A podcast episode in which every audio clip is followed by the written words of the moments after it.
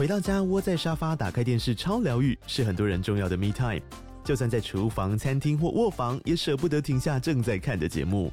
如果你对自己的疗愈时光有高品质追求，LG 连续十一年销售第一的 OLED 是不二首选。OLED 价格亲民又高质感的 A3 经典系列智慧电视，支援杜比世界与杜比全景声，追大场面的戏剧超过瘾。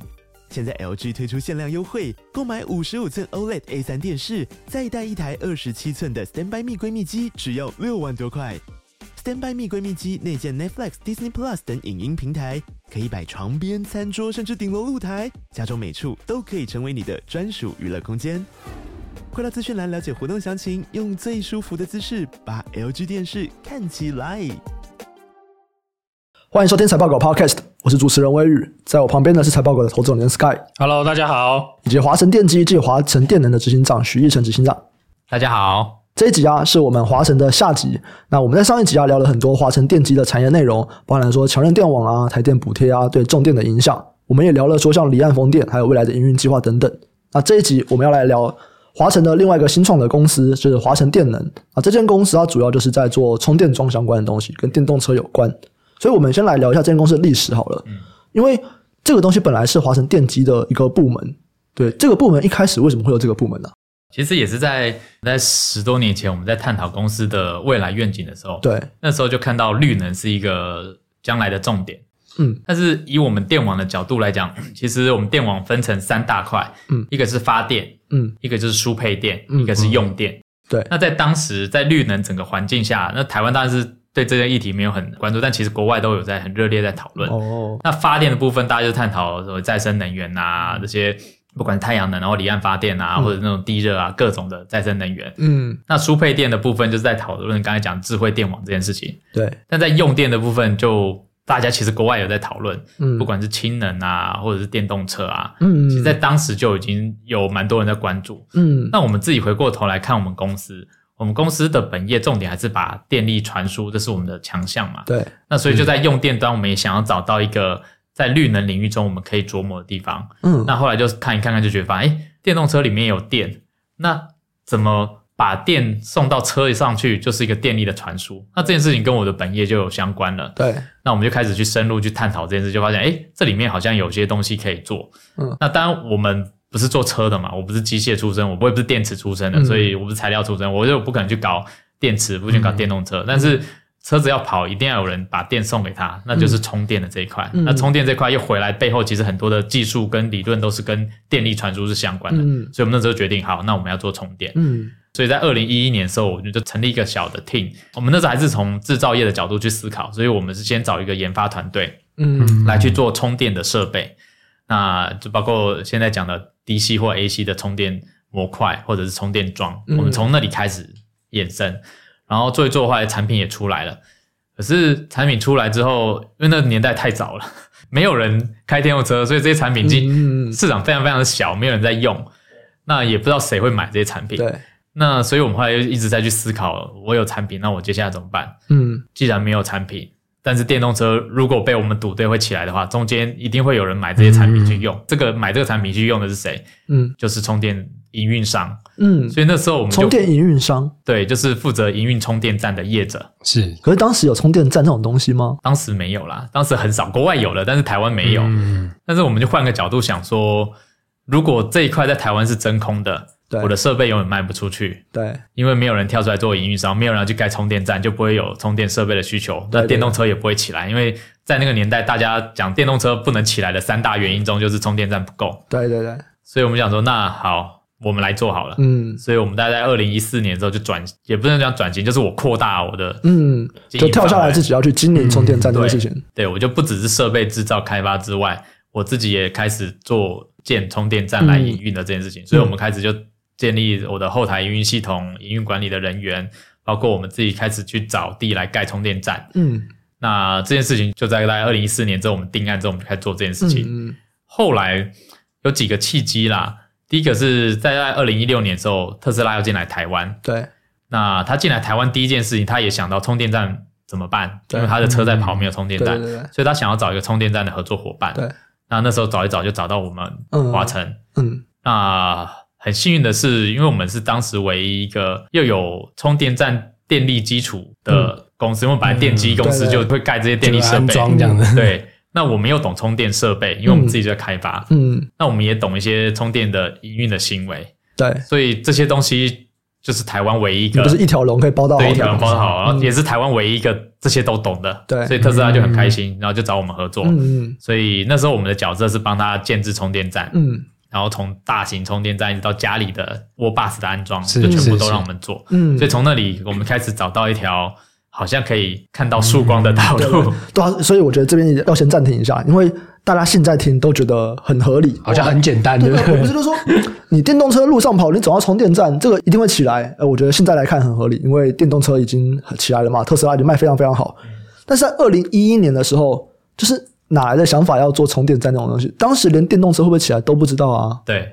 可是你当时你就觉得说，或者说在这么多绿能里面，你居然想到一个电动车，然后你要来做充电站。我好奇这个东西产生出来它的过程是什么？是有比方外部顾问吗？还是你们大家一周一直每天在 War Room 里面开会吗？还是这到底怎么出来的啊？因为在二零一一年什么都不是，欸，它等于跟你现在你就想说，诶，未来核融合会起来，那核融合要怎么应用一样。就是什么都没有，你到底要怎么想？呃，因为台湾很多的发展是相对国际上是比较落后的，嗯，所以我们第一步当然先收集国际的资料，嗯，然后就发现有几个领域的东西是在国外是蛮热烈被讨论的。哦，那当然，那个某种程度你还是带着一个赌注啦，因为到底这种新东西什么时候会起来不知道。嗯，但是又回到我刚刚讲，因为。电力的传输这件事情本来就是我的强项，所以我要跳进去做这件事情的成本相对是低的。嗯，假设我今天去生产电池，嗯、我可能就真的投资会很大。对，但是做电力的传输，我的本业就可以做，我不用全新招募一个 team，全新从头开始练这些技术。嗯，我可以用我既有母公司技术，所以我的进入速度是快的。哦，那这是第二点。那第三个当然是。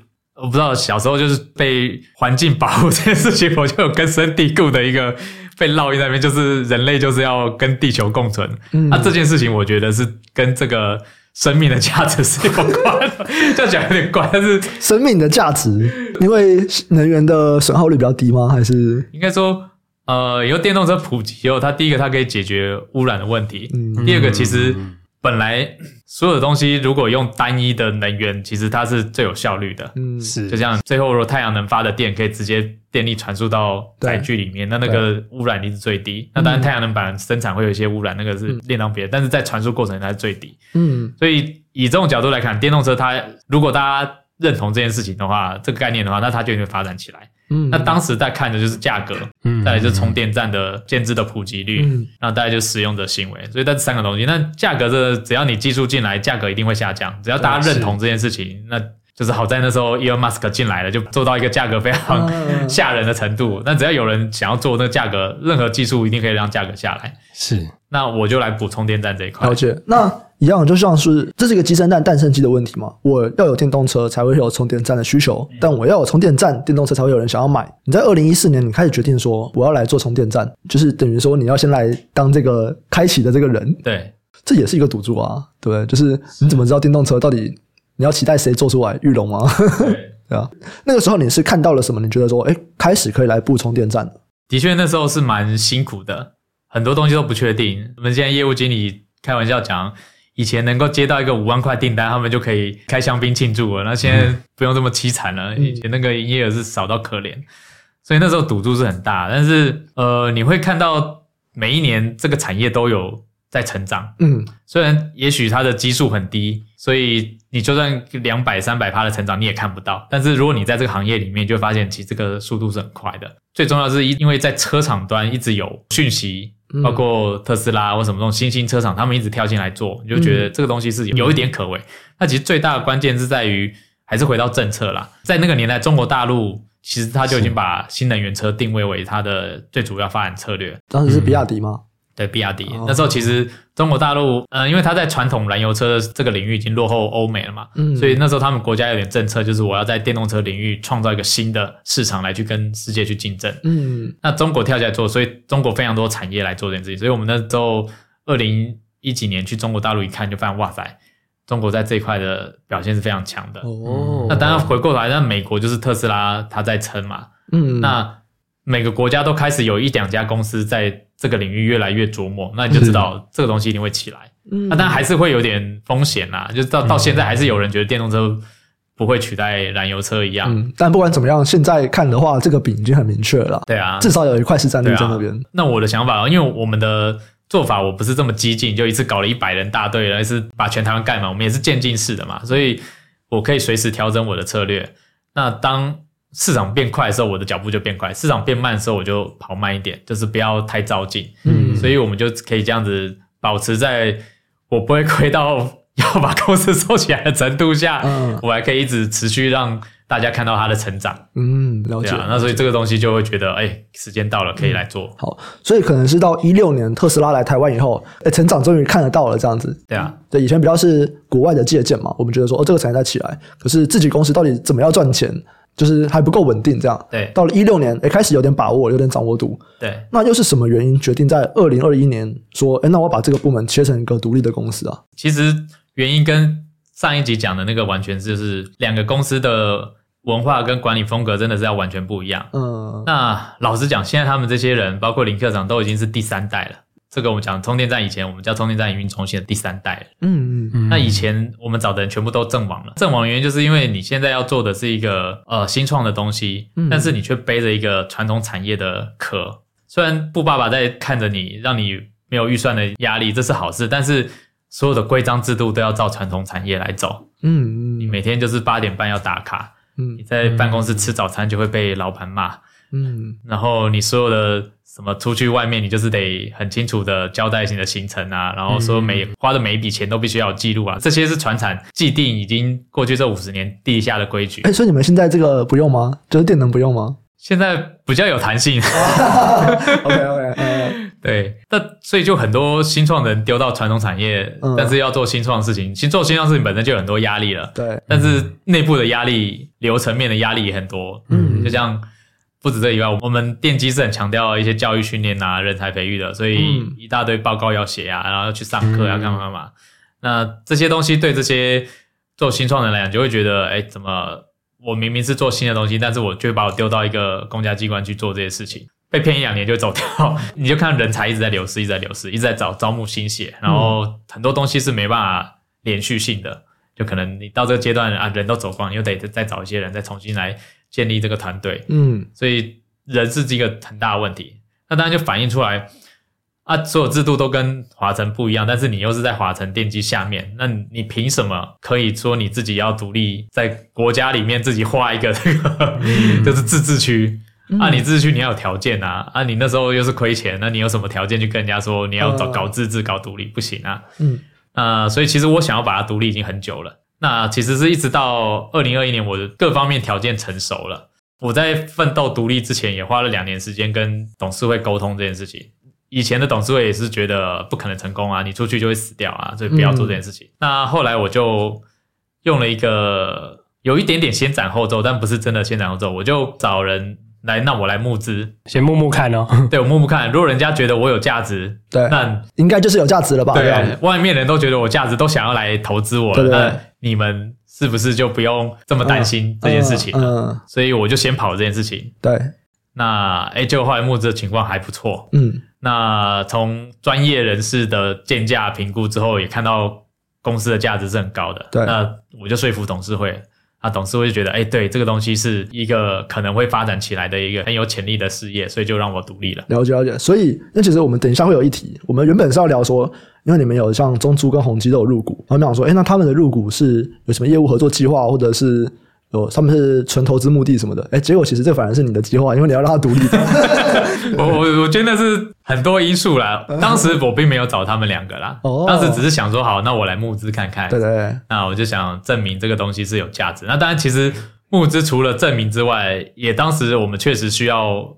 进入到这个资本支出的密集的阶段，是，因为接下来盖充电站你都是要花钱，对，那也不可能叫公司一直资金投进来，我们势必还是得，如果能够找到资金来，这样还是相对来讲比较聪明，嗯，所以这几个因素进来，我就开始做募资，所以一开始并没有说有先有中租或宏基才来决定募资这件事情，嗯，是开始募资之后，我们才去找适合对象，对适合的对象，OK OK，那所以募资进来的人都是以策略性合作伙伴。嗯，因为老实讲，把财务报告拿出来看，我们是惨不忍睹的。嗯，我公司就是亏钱嘛，我每一年就是在烧这些固定薪水都在花。你不懂的人看到就会觉得，嗯、哇塞，叫我投资一个亏钱的公司，呃，而且你又没上市，也没干嘛。嗯你为什么要做这件事情？嗯、所以才开始，我们就定位去找所谓策略性合作伙伴，嗯、对这个产业有兴趣，然后也想要投入的，所以、嗯、才后来找找找找到宏基跟中筑。现在华晨电能大概有多少人呢、啊？我们现在应该有六十个了。六十个人，嗯，所以六十个人就是以特斯拉那边的业务是养不起来的，就还在亏钱。对，养不起来。就特斯拉很抠这样。其实特斯拉我们现在越做越少了，因为它很抠吗？也不能说很抠，就是。他们的策略在调整啊，你并不能从他单一身上能够养得起这么大的团队。了解了解。尤其假设我今天只是做一个工程公司，当然也许可以，嗯，但是我的志向，工程只是我附带一个营运项目，嗯、我真正最后是要做营运嘛，做做设备销售嘛。那特斯拉所有东西都是原厂进来的，你设备基本上你是拿不到他的生意，嗯、你只要做很基础的工、嗯。所以现在电能这边主要的业务大概有哪些块啊？呃，我们现在有三大块啦，嗯，一个就是单纯卖设备，嗯，那我设备对象我可以卖给一般人，也可以卖给企业，嗯，也可以卖给政府机关。你要买充电桩的人，我都可以卖，这是第一块。那第二个部分是属于工程类，嗯，那工程类的话，我除了我自己盖站之外，我可以帮别人盖站，嗯，所以像特斯拉的站，我们也可以帮他盖，对。然后其他车厂他在台湾有盖充电站，我们也可以接这生意，对。那工程又分成大跟小。所以大型的这种大型充电站，那小到家里安装的工作我们也接，嗯，所以我们跟很多的车厂的合作伙伴的关系是，我帮他服务他的客户，客户对他的客户，他要买完车之后，那个充电桩是我们华晨提供的，安装也是我们帮他装的。比方说，比方说我买了一台 BMW 的电动车，那你可能就会帮这个车主到他家的大楼去装这个电动桩，这样，对，那是第二块功能。那第三块就是所谓营运，就是我们现在盖了很多充电站，那这些。我们的会员就会在各个地方使用我们的 App 去操作机器，然后付费，然后做充电。嗯，嗯，那这三个是我们目前主要的营业项目。嗯，有哪一块比较大吗？还是它的分布大概怎么样？以目前来讲，设备是最大的，但是目前成长的话，其实这三块都在成长当中。嗯嗯，了解了解。我们讲到充电桩，其实像很多特斯拉车主都会知道嘛，特斯拉它的充电站有所谓的，就是一般的充电跟这个快充，对。嗯 Sky 要不要先来解释一下这个快充跟慢充的差异啊？也不会讲慢充吧？会讲会讲慢充吗？会啊会啊，这是俗语还是叫慢充？就充比较慢嘛。对啊对啊，因为大家就字面解释就是以充电的时间来决定。对啊。那如果比较技术一点，慢充其实就是 AC AC 充电，交流充电。交流电。那快充就是 DC 充电，嗯嗯，就是直流供电。比较危险的那个。就是 对，这是特斯拉跟那个爱迪生的战争。对对对对对对对 啊，那。因为差别就是 AC 就是慢充部分，它会通过一个车载的充电器，嗯、那车载充电器通常不会很大，所以它转换功率不会那么高，所以它的输出进去的电流会比较小，所以它的要充饱电池的速度会比较慢。哦，举例我一次一小时只给你一度电，那你七十度电的电池，你可能就是得七十个小时，所以它进去的电流是小的。嗯那直流的部分就是 DC 快充的部分，它进去的电流是可以大的，嗯，它给到两百、三百、四百、五百安培的电流进去。嗯、那一个电池的话，七十度电的电池的意思就是你一小时给它七十安培，它就会饱。嗯，那你如果一次给它两百安培的话，这当然是二三十分钟就饱了。嗯，所以它的速度就会变快，所以大家就讲说快充。但是快充里面也有分不同的电流，你的速度也会不一样嘛。所以有人讲说超快充，有人说快慢充，其实电流等级不同，有没有？所以你用速度去比较，就是有点，就是不懂的人，当然用速度来去快跟慢，嗯、但实际上它就是个 DC 一个 AC。哦，我了解了解。应该说最近美国，因为大家都在讨论那个充电桩的厂商嘛，就是有在关注的美国的厂商，可能就是那个 Charge Point。嗯嗯，对啊，大家都会看说，哇，它这个，因为它其实每一季会有它的营运数字，它。这一季又做了几支桩，几支桩这种的啦，对啊，所以因为它有很多台湾的供应链，所以大家其实会看一些这样的数字啦。当然，因为 DC 跟 AC 的要求其实不一样，光那个桩的成本其实也是差蛮多的，对，所以其实大家对这个东西就是会很好奇的原因也在这里啊。哎，这个成本哪个比较贵啊？贵多少？没有，当然一定 DC 比较贵啊，因为刚刚有讲大电流啊，对啊，你就要多装很多保护机制啊，嗯，然后你那个铜线要那个铜绞线的那种那种大的那种。你要比较大电流，那个一定要比较粗啊。嗯，啊，你光那个铜含量比较高就，就就贵很多了。家里应该都是慢充，家里都是慢充。嗯，很少人在家里装快充，因为台电也不会给你那么。你还有个整流器之类的，是吗？就是你一开始台电就不会给你了。一个快充，我们假设以特斯拉来讲，它一台一百度电，你一百度电的概念，一个冷气一天大概就是三度电吧。嗯，那你要供一百度电，其实已经是一个工厂需要的用电量了。嗯，所以家里不会有人有这么大的电。那华晨目前的快充跟慢充的比例大概怎么样啊？呃，如果用支数的话，我们应该是差不多一比七，一支快充对七支慢充的建置比例。嗯嗯，为什么会是这个样子啊？呃，其实这两个的使用情境本来就不一样。那慢充的好处是，第一个它建置的成本比较低，嗯、然后建置的地方也比较容易。那你的基本上你大楼你要建置的难度会小很多，你基本上不会有大楼说真的电不够去装充电。嗯、那虽然慢充的速度比较慢，但是它使用情境就是给你在家里头，嗯，或者是你去上班上班，对你一一待就八个小时。那其实充电这件事情一点也不恐怖吧？大家会觉得哇，充电充八小时很恐怖。嗯，但是你充饱一次，你现在车子都可以跑四百公里。嗯，那四百公里正常人来讲，大概一个礼拜跑四百公里就差不多。嗯，所以你一个礼拜只要充一次，而且你不用充一次，应该讲一个礼拜只要充八小时，而且这八小时是不用连续的。嗯，所以慢充其实可以解决很多人一般正常的使用状况。是，但是你还是会有快充，因为假设我今天就是去。高雄好了，嗯啊，我从高雄要回来，哇，我的电就不够了。你叫我在高雄充八个小时再上来，那很麻烦啊。所以我必须要找一个可以瞬间让我把电量拉高的设备，那就是快充。嗯，所以快充一定会有它的需求，但是它的需求是属于你在长途移动的过程中，你想要快速补电的话，你就会去找快充站。嗯，那快充站第一个它成本高，第二个它用电需求比较高，所以它建置的难度是高很多的。是它地点的选择吗？应该是说。电力系统这件事情，我们回到刚才讲的，为什么现在台电每个地方可以释放的电力是不够的？嗯，就是你今天要盖一个快充站，缺电这样。我没有讲，没讲，对，不能讲台电有电，不要不要紧张。有些地方电比较不够。对你，所以你不是说我今天像开。Seven 一样，我只要有块地，我就可以盖了。呃、不行啊，你要先看那里的电够不够啊，不然你盖一个很大的站，哦、台电跟你讲说不好意思，无法供应电给你。嗯，所以电这个东西是是有稀缺的，你要去看这种情况，所以不是每个地方都能建建快充。哦，第二个就是刚刚回到刚才使用情境，嗯，那因为用快充的人一定是这种长途旅行的人，嗯，嗯那长途旅行的人，你要去设想这些人会在什么情况下要用到快充，嗯，那你不可能在饭店里面搞一个快充，那就没有意义，因为。大家去饭店就是住八小时了，我就充八小时就好了。我干嘛充二十分钟？而且充完二十分钟，我本来睡觉睡一半，还要被人家抠起来说：“哎，你充电到了，你不要占位，你赶快离开。”嗯，所以那个使用情境就不符合。所以它比较适合就是在高速公路沿线或者是主要干道的地方，那你就有需要补电的人，然后补完电就赶快走。所以它的比例就不会那么高，因为不会，我们不会每天都在往高雄或者是往哪里跑。我的想象会是说，充电当然是越快越好啊。像比方说，像 iPhone 好了，iPhone 可能之前充一只手机充饱，它可能要，比方说两个小时。诶，现在还会说，哦，我半小时可以充八成，对，这也是它的一个噱头嘛，对。会觉得说，诶，充电就是越快越好，那为什么我会想要慢充这样子？呃，我我觉得回到以使用者的角度跟我们的角度来看。以我们的角度来讲，建制成本是完全不一样。嗯、一个快充站建制成本是一个慢充站的，应该要到二十倍。哇，嗯，那我收费不可能收电价收二十倍吧？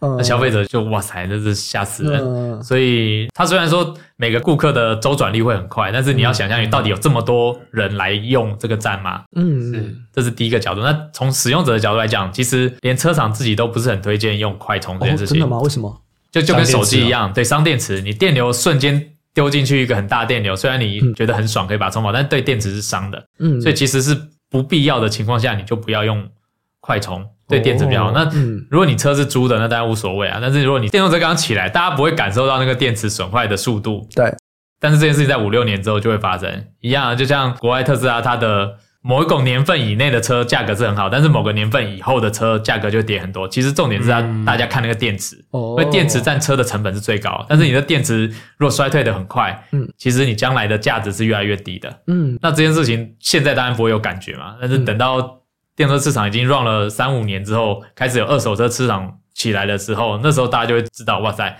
我不应该伤我的电池。对，对啊。那跟手机电池伤掉，就你可能花一万块、两万块去装，没有感觉。但是电动车上电池是六七十万的，嗯，那那个就会很伤了。了解了解。那这样子的话，就是我充完电还一直插着有关系吗？呃，其实没有关系，不会有问题哦。因为车端都会跟充电桩他们是会沟通的，会讲话的，嗯、所以不是说你装插子插上去，它就一直是供电。嗯，所以车子会自己告诉装说：“哎、欸，我的电到了，你要切断。”那一切断就是真的切断，就是完全一点电都不会进去。嗯，所以你就算插个一个礼拜都不会有担心。哦，了解了解。好，刚刚我们有聊到说这个宏基跟中珠入股，啊，刚刚我稍微聊了一下说，哎，它其实有些背景。可后来你在找这个策略伙伴的时候，你是以策略伙伴的角度去选他们的吗？或者是以策略伙伴的角度来让双方有这个合作的吗？对。所以这个的策略大概有什么样的规划啊？这是可以讲的吗？我能讲的讲，不能啊，没问题，没问题，没问题，没问题。但那时候有蛮多人找我们的啦，所以，嗯、所以我们第一波会先去看到底他想投资我们的目的是什么。对。那有些只是单纯财务投资，或者是完全八竿子打不着的，我们当然就不会去讨论。嗯嗯。那最后为什么会有宏基跟中租？我们最后一直谈下去。嗯。那当然，第一个宏基本身它在电子业就很强了。嗯。那它在国际市场的通路是很完整的。嗯。那当然，宏基刚好它在充电的这一块是没有太多 solution 的。对。那他自己也想要找一些 solution 来应用，所以我们就谈的还不错。嗯。那我有产品，那他有。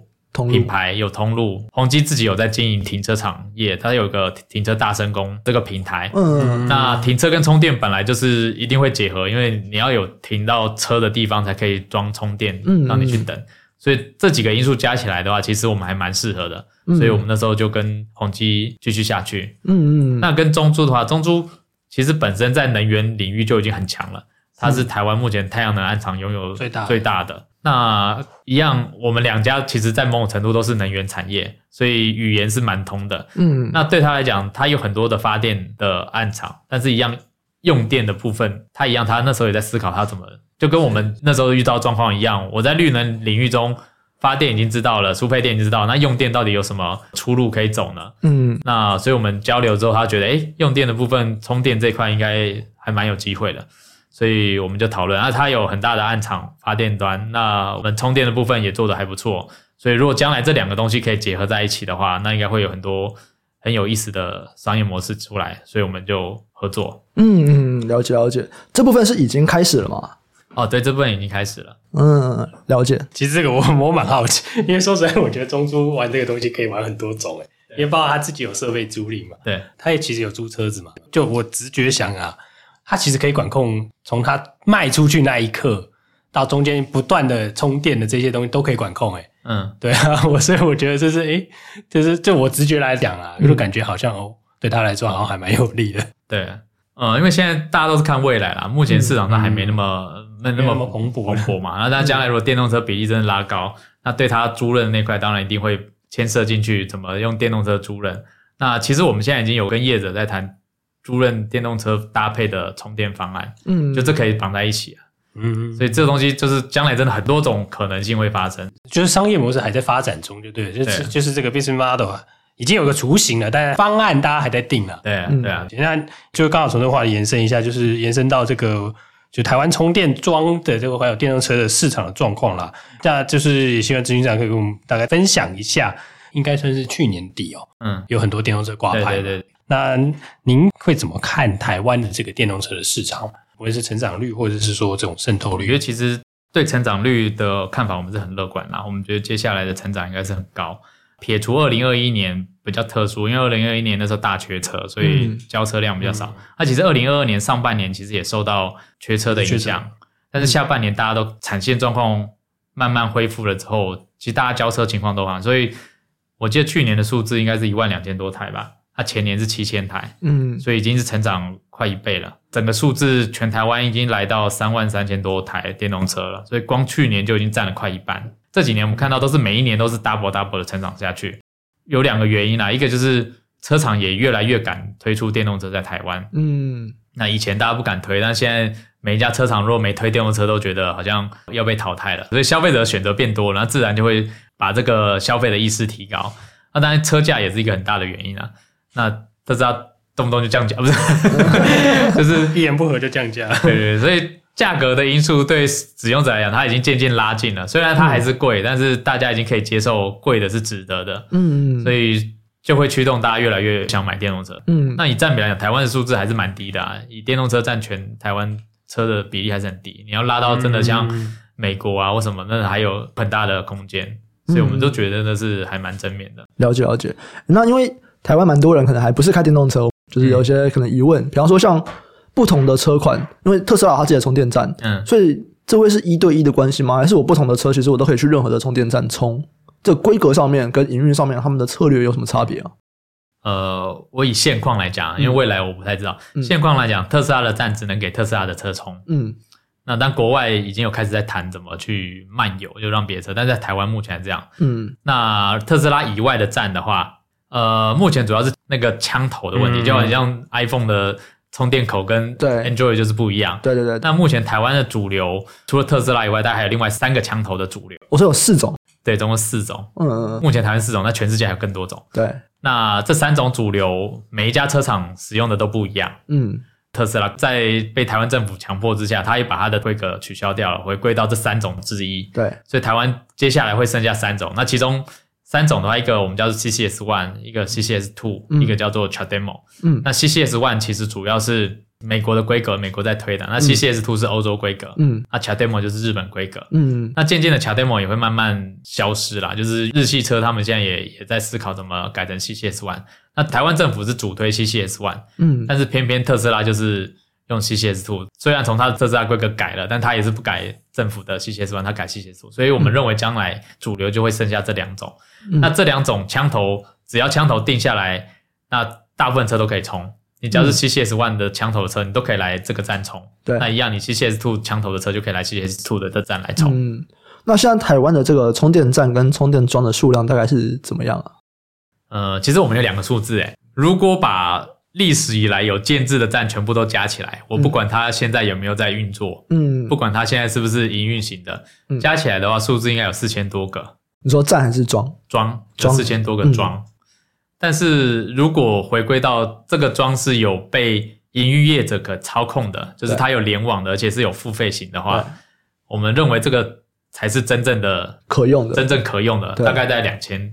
哦，所以一半都已经，一半我们叫做僵尸桩，经营不下去，这样就是有可能你。到那个地点，发现那个机器设备早就故障不能用，哦、没有维护。对，那都是很早很早期。其实政府在推电动车也也推了一阵子了。嗯，它很早期是叫一个示范运行案，嗯的计划，嗯、就等于它每一年补助一些业者去在台湾各地盖充电站，然后它就补助经费。那、嗯、那个都是五年前以前事情，所以那时候盖了还蛮多，可能几百几千只有。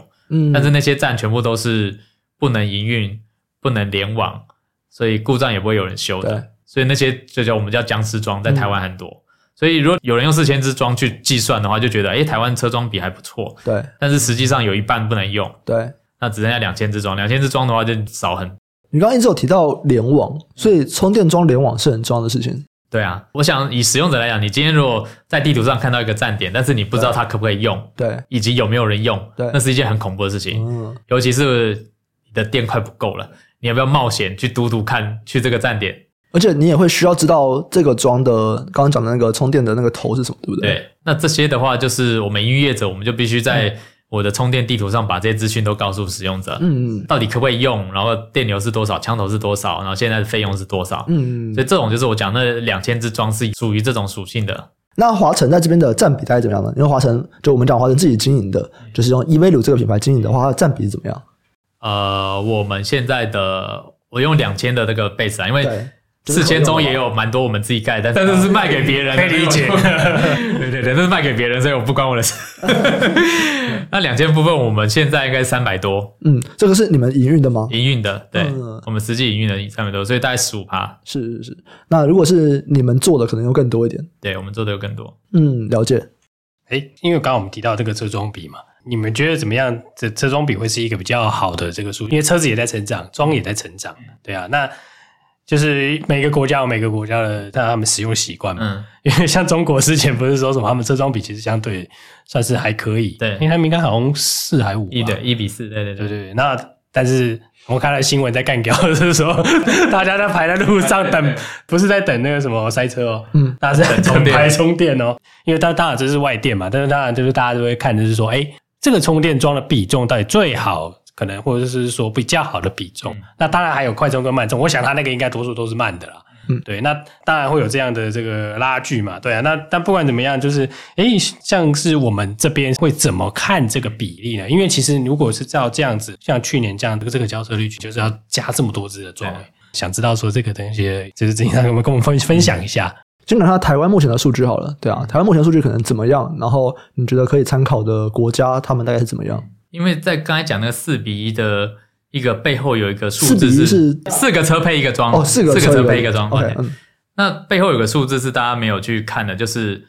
这个只讲的是营运型的，嗯，并不含你家里安装的，嗯，对，所以每个国家情况不一样，嗯，那像中国大陆，因为它家里安装的数字比较低，嗯，它很多地方是不能装充电桩的，嗯，所以它用一比四的这个公用型的话，其实还是会不够，对。那如果像台湾的话，其实台湾我们现在看到的至少六到七成的人家里是可以装充电柱的，嗯，所以这些人理论上会先优先在家里充，对，那他才会出来，所以。我们自己认为台湾一比四应该是够的哦，再加上家里的使用的话，这个这个数字应该是够的。嗯，那你说快充跟慢充比例，老实讲，我们现在没有一个数字。其实我们以前认为可能一比十，但是每一年的变化都不太一样。嗯，所以到底合理是多少，其实我们也不是很确定。了解了解。所以你刚好回答说，现在这个台湾。四台车配一台桩的这个比例，其实应该就够了。所以接下来的成长就是会跟电动车成长有很大的关系嘛？对，了解了解。刚刚这边都讲桩，那站呢？因为一个站可能有很多桩。台湾现在有几个站呢？站比较难去计算，因为就像刚才讲，一个站里的到底几只？嗯，像我们有同业，它的做法是比较是打民宿的，它可能一个站就是一只。嗯，所以它的站跟装的数字很接近，它的站很多。哦，那我们的状况也不太一样，像我们。前几个月开的一零一的站，我可能下面就十几只，嗯、或者林口三井，然后累我就十几只。嗯，但是我们也有的站是两只，嗯、那我们就觉得那边两只以使用量跟用电量就够，所以我们的用站去算比较模糊。但我们站现在算起来也一百多站了，但是很难说。就是分析说，到底一个站我装了几只装，嗯，所以每一家策略又不太一样。了解了解，因为有可能会有像你说的，它比较偏向住家或者是饭店的，然后有的它就是比较大型的，大家就是一个地方，我们就来这边充。对，哎，因为刚刚提到我们的快充嘛，通常都是会在所谓的长城的这个旅途中的周边吧，嗯、或者是那个高速公路休息区之类的啦，嗯、对啊。就是你等于是说，你需要一个快速补充能源的地方嘛？像我们就是华晨啊的这个快充会也是以这样的模式嘛？因为像是那个高速公路前好像也是以标案为主嘛。因为我们记得就是什么？去年还前年，就是比如说像中信电也有拿到类似这样的东西。那那如果是要是我们的快充设置的角度来看的话，我们会遵循的标案吗？还是说我们会是一个就是高速公路每个上交流道的附近都会有加油站吗？有点像这个概念嘛？我们会是这样的角度吗？其实高速公路休息站的第一次开标的时候，我们没有去投。嗯，那第二次的时候，我们有去投，不过第二次没有中啊。嗯，那次投的时候，我们是第二名。那以我们角度来讲，在高速公路沿线盖充电站，这个概念是对的。只是因为高速公路标案不是每天都有，而且是有所谓得标的要竞价比较的嘛，所以我们不只是政府标案之外，我们自己也花很多时间去开发在高速公路交流道沿线的站点。嗯嗯。所以这边都是我们着重的项目，所以我们 DC 会比较偏向这一块，就是以长途旅程为主。是，那我们现在 DC 在台湾也有三十几站，对，那都是在主要干道，干道就是你要去某一个地点，然后一定会经过的地方。嗯，了解，就是在道路要冲的地方设站啦。因为，其实我们市占率蛮高，那我们的跟这些同业比较起来啊，其实我们最想要知道的就是说，诶，我们公司的。竞争的优势在哪里？因为地点可能本身就是一个竞争优势啦。嗯，对。那因为它有点像过往台湾的加油站嘛，但是它又不一样哦。嗯，对，它有更多的场域、更多的场景需要去符合。这个不知道执行长就是觉得我们就是跟相对竞争对手，我们的优势到底是在哪个地方？我们自己认为啦，第一个当然经验上我们一定是最长的，因为目前台面上的业者有像我们这么早开始耕耘的很少很少很少，几乎没有。我们算是第一波就进来做充电营运的厂商，嗯，那这是第一个有，所以我们经验上面你比人家丰富。第二个很重要是，其实我们那时候发展，我们是先从设备研发开始，一直做到营运，所以里面所有东西都是我们自己做的，嗯，包括连工程的施工都是我们自己人员去做，所以我们是唯一一个台湾可以喊出我们是一条龙的公司，嗯，所以为什么像有车厂来讲，他会想要选择我们？一般车厂它会有几个服务项目嘛？第一个，他买车要送充电桩，嗯，第二个，你要帮车主去安装这个充电桩，嗯，第三个，你要解决这些车主到外面去，那一定要有一些充电站让他们去充，这些东西就还有包括基础建设的建置，嗯，以及最后的这些车主去充电的时候，他势必要有个平台让他们去使用这些充电站。那我们是台湾唯一一个全部都可以做，都是我们自己做。嗯，现在目前所有的同业来讲，都只有部分是自己掌握的，其他都是委外。那我们就全部做，所以对很多客户来讲，他就很单纯，就交给我们就可以把所有的事情全部都解决完了。他今天想要推广他的车主去哪里充电，他就只要把我的地图拿出来给车主看，就哎，你在那里华晨就有站，所以你不用担心啊。你今天要想要在家里安装充电桩，那你就打给华晨，华晨就帮你装好。嗯嗯，那那个柱子也是我华城提供给他的，所以所有保护都是我来做。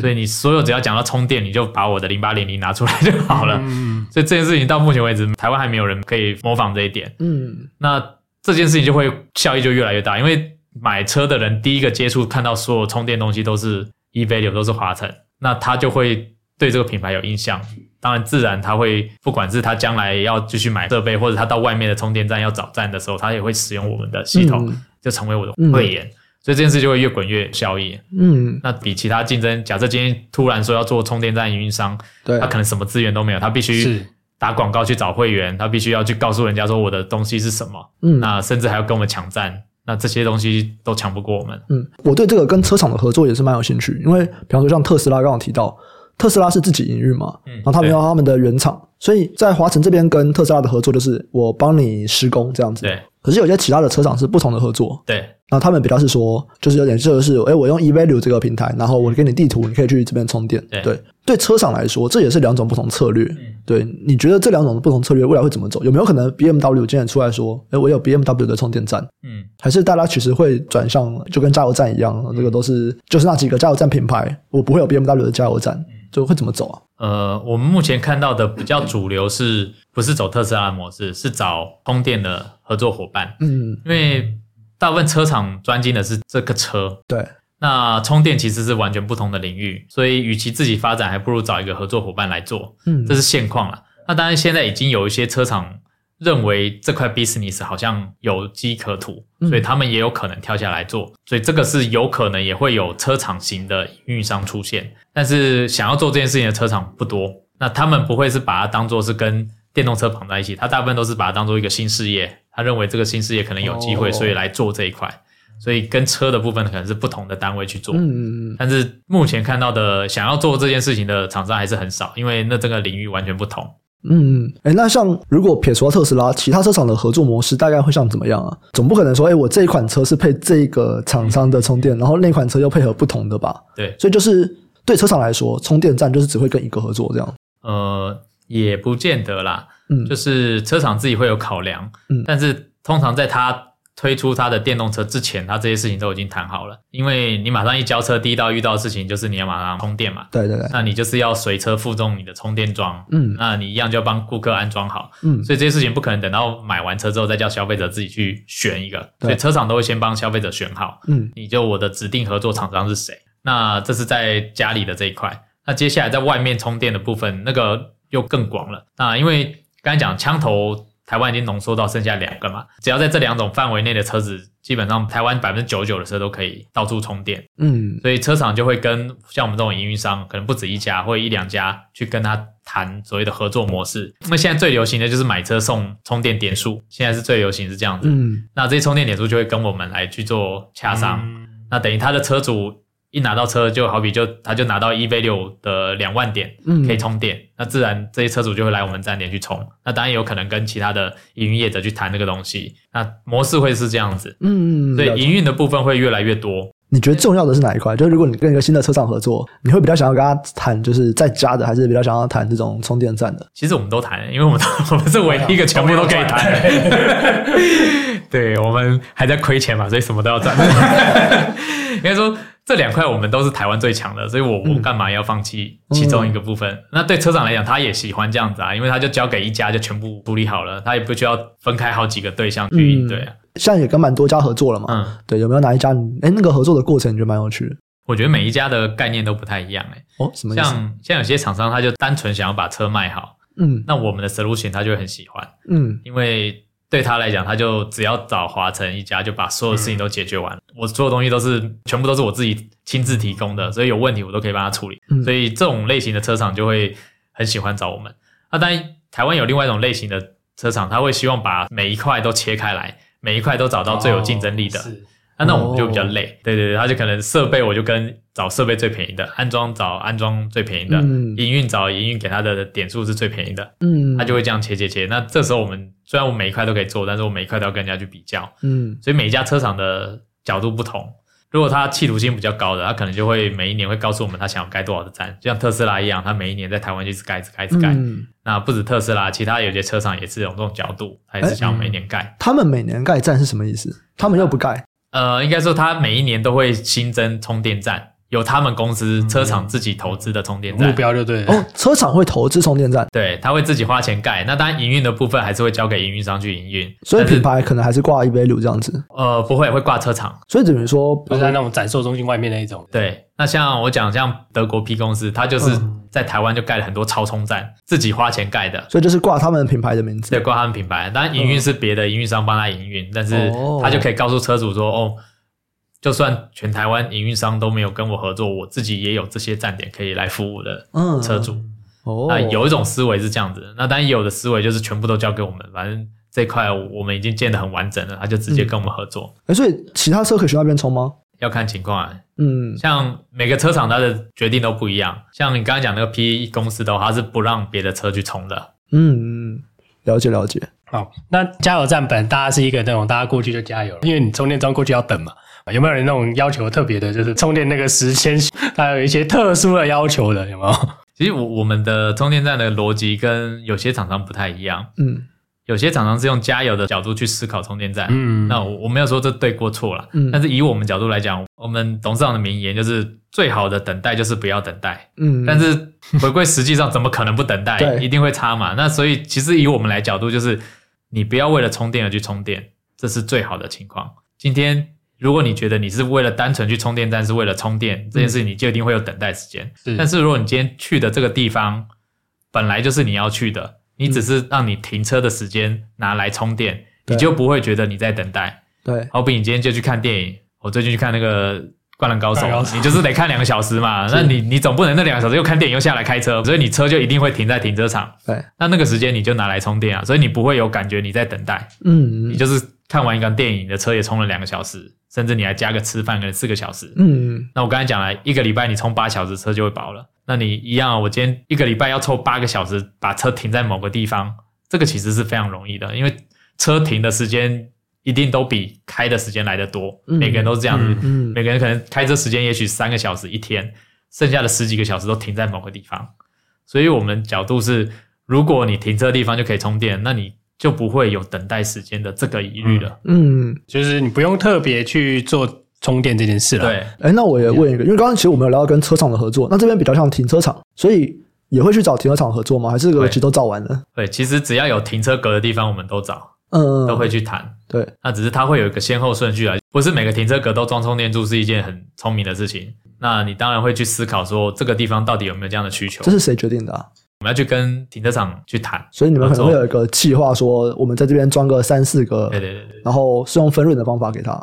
都有诶、欸，现在的商业模式很多，你觉得会固定吗？还是这个就是？我觉得不会、欸，每个人想要的东西都不一样。我们有遇到业者，他是为了要宣传品牌，或者是想要吸引人来，所以他是很大方的，完全就是不收钱。嗯嗯。那我们有业者是，他这个停车格平常就有周转嘛，那你今天既然要放一个充电桩，他就要求你要付租金。嗯嗯。等于是你把这个。停车格租下来了，他就不管你到底有没有车流量，哦、所以每一种情况都不一样，市场上很难把它定下来。了解了解。那现在我们延伸一下这个问题啊，因为就是如果是台湾啦，因为我们刚刚提裕隆嘛，裕隆就是跟 鸿海合作嘛，M I H 啊，他这间公司啊，其实马上就要在应该是创新版会挂牌，嗯嗯，对，那就叫红华先进嘛，他也延揽了许多日本汽车的这个。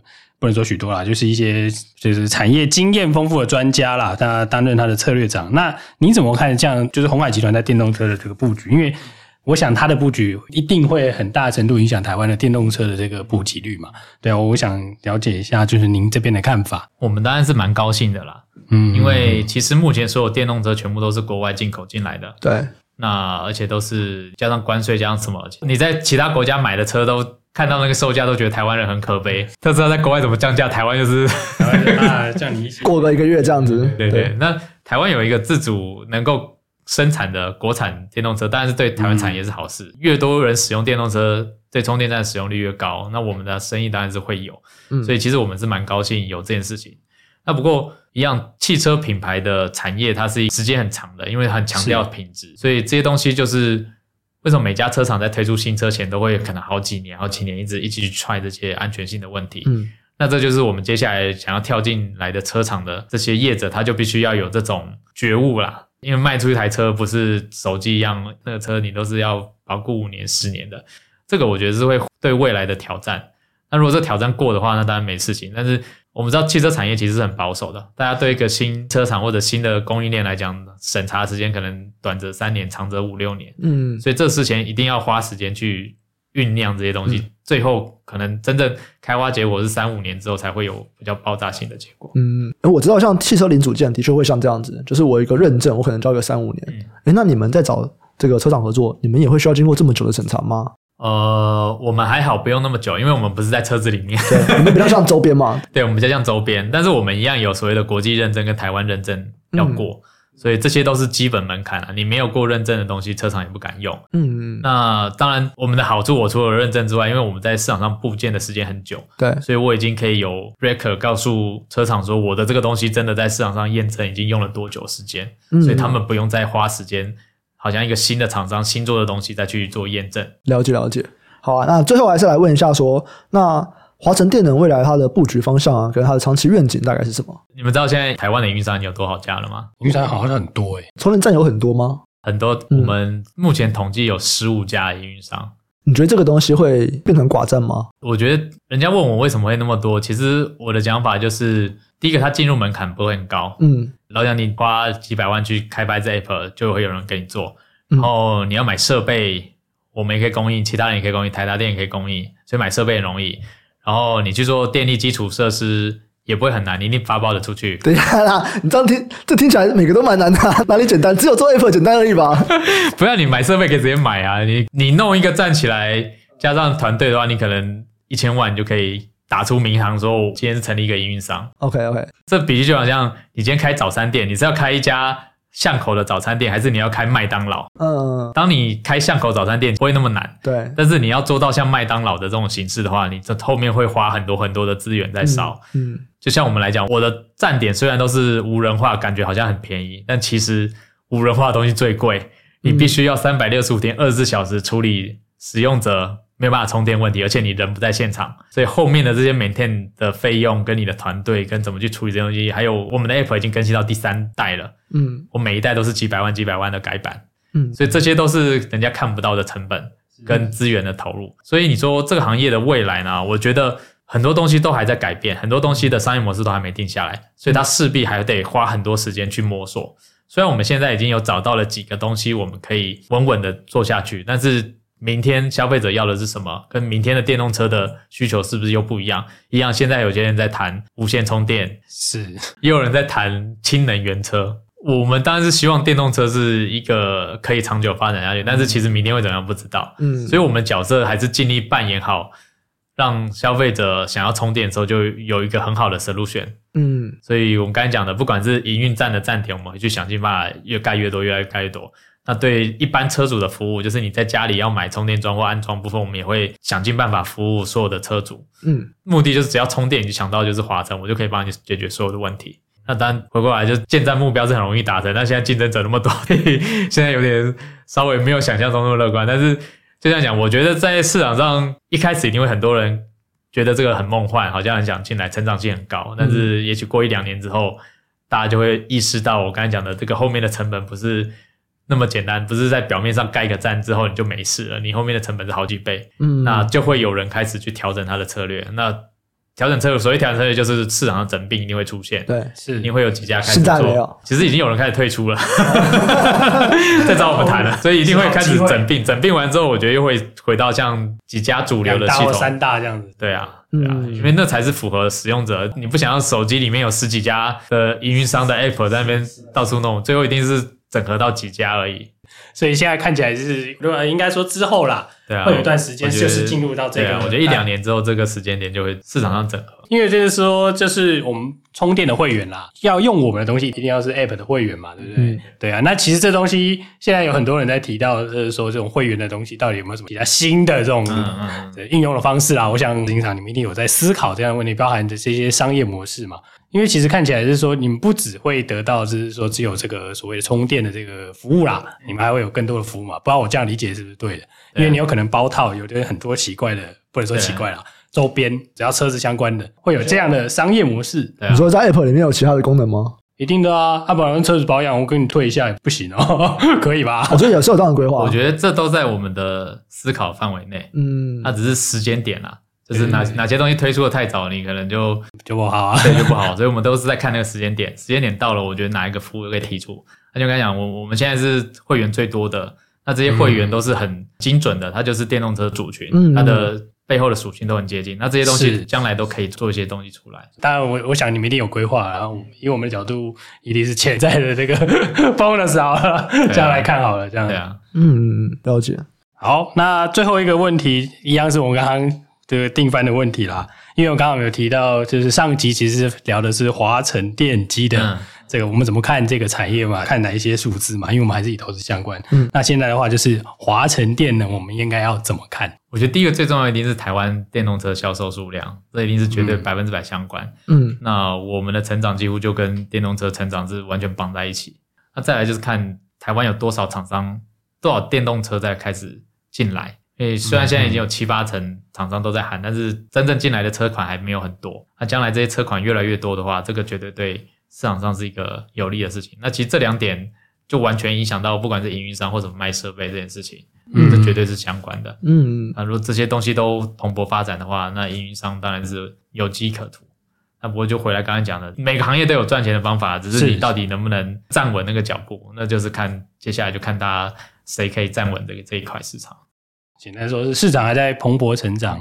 那谁可以这个蹲好这个马步，那他才可以这个享受到这个啦。谁的钱比较多，可以烧比较久。哦，这个说法也是不错啦。对啊，谁的资本比较雄厚啊，活比较久就这样子。对。好啊，那最后还是感谢执行长跟我们分享那么多有趣的内容。那这一集我们就聊了蛮多，不管是电动车产业或者是充电桩产业。那之后如果有新的一些东西，也欢迎执行长再回来我们节目来跟我们分享一下。对。啊喜欢的听众啊，记得按下订阅，分享给亲朋好友。如果有任何的问题，都欢迎留言告诉我们。有任何业务的合作需求，也可以参考节目下方资讯栏的业务合作信箱。感谢大家收听，我们下期再见，拜拜，拜拜，拜拜。